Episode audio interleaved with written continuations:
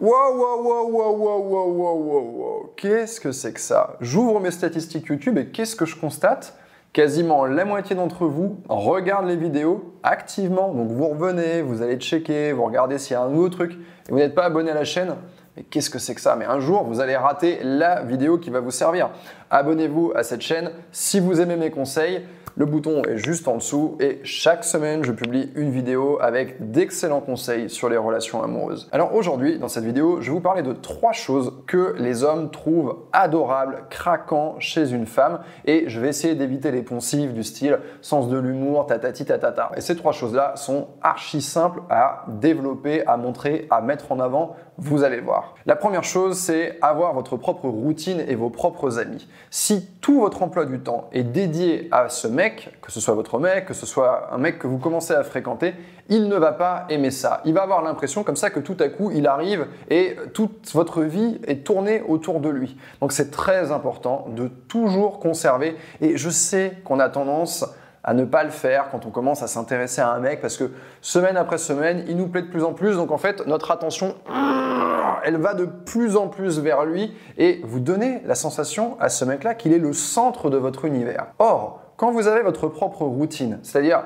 les petites choses que vous faites pour vous, hein, je reprends le mot de routine comme une routine beauté, c'est les trucs que vous faites tous les jours ou toutes les semaines, que vous faites régulièrement, comme fréquenter euh, tel endroit, comme aller faire telle activité, des choses qui ne le concernent pas, aller voir des gens qui ne le concernent pas, c'est vraiment bien, ça vous permet de rester séduisante parce que vous montrez justement en ne tournant pas toute votre énergie et toute votre attention vers lui que vous avez votre vie, vous avez votre autonomie, vous avez votre indépendance, et ça, c'est sexy. Pourquoi c'est sexy? Parce que ça veut dire que chez vous, il y aura toujours quelque chose qu'il n'aura pas et on désire toujours ce qu'on ne peut pas avoir. Donc gardez toujours dans votre univers ce petit territoire qu'il ne va pas conquérir, qui sont des choses qui vous concernent et qui ne le concernent pas. C'est vraiment un truc qu'on a de moins en moins tendance à faire avec le tout ouvert, le tout visible. Aujourd'hui, dès qu'on fait le moindre truc, euh, je vais pisser, je vais faire une story, je vais acheter à manger, je vais prendre ce que je mange en photo.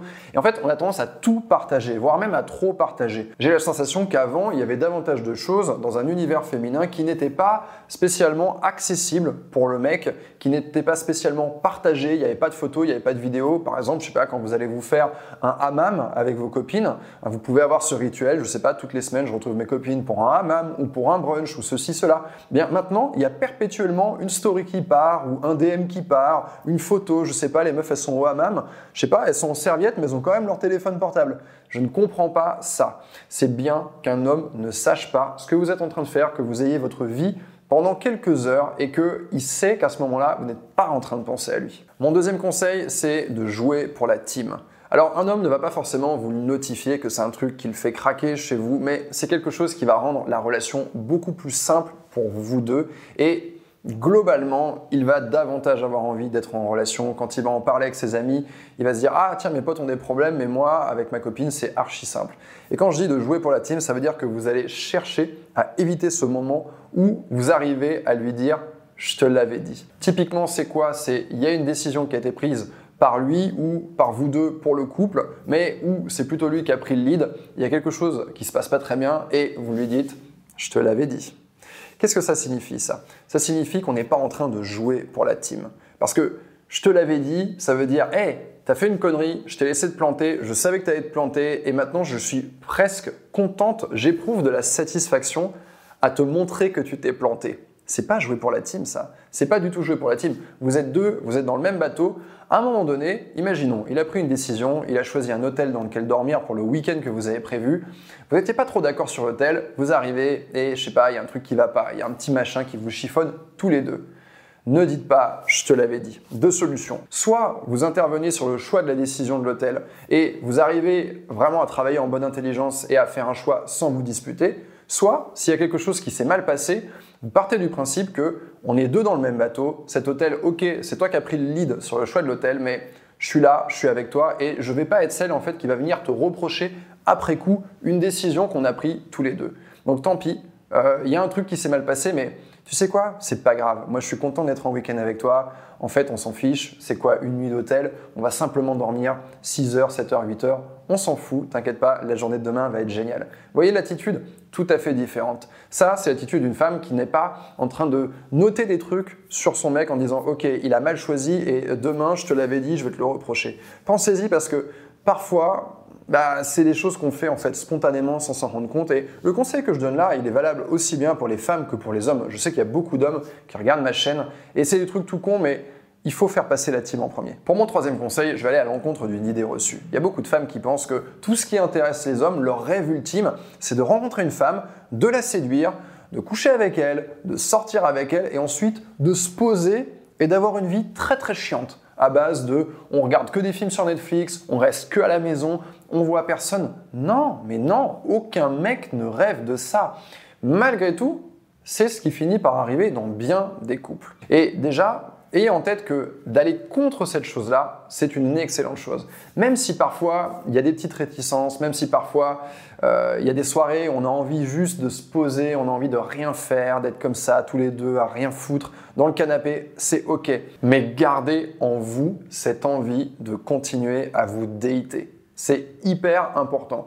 Un homme ne vous reprochera jamais ça. Il ne vous reprochera jamais, après deux ans, trois ans, quatre ans, il ne vous dira jamais Oh là là, ma meuf elle est chiante, elle veut qu'on continue à faire des dates comme au premier jour, elle veut qu'on continue à bien s'habiller, qu'on sente bon, qu'on fasse l'amour comme des bêtes. Putain, j'en ai vraiment marre de cette meuf. Non, un mec ne va jamais dire ça. Les hommes adorent ça. Contrairement à ce qu'on pense, les hommes adorent continuer à garder dans leur vie, mois après mois, année après année, cette atmosphère de séduction, ces moments privilégiés, ces moments de qualité durant lesquels vous allez vous accorder du temps l'un à l'autre et dans lesquels il va y avoir une forme de tension, une forme de flirt. Donc mon conseil c'est le suivant, n'arrêtez jamais de dater votre mec. Ne tolérez pas, pour votre bien à tous les deux, ne tolérez pas qu'il baisse les bras là-dessus. C'est archi important il sera le premier à vous en remercier. Pour conclure cette vidéo, je ne dirai qu'une chose, et cette chose c'est la suivante. Qui que vous soyez, abonnez-vous à cette chaîne.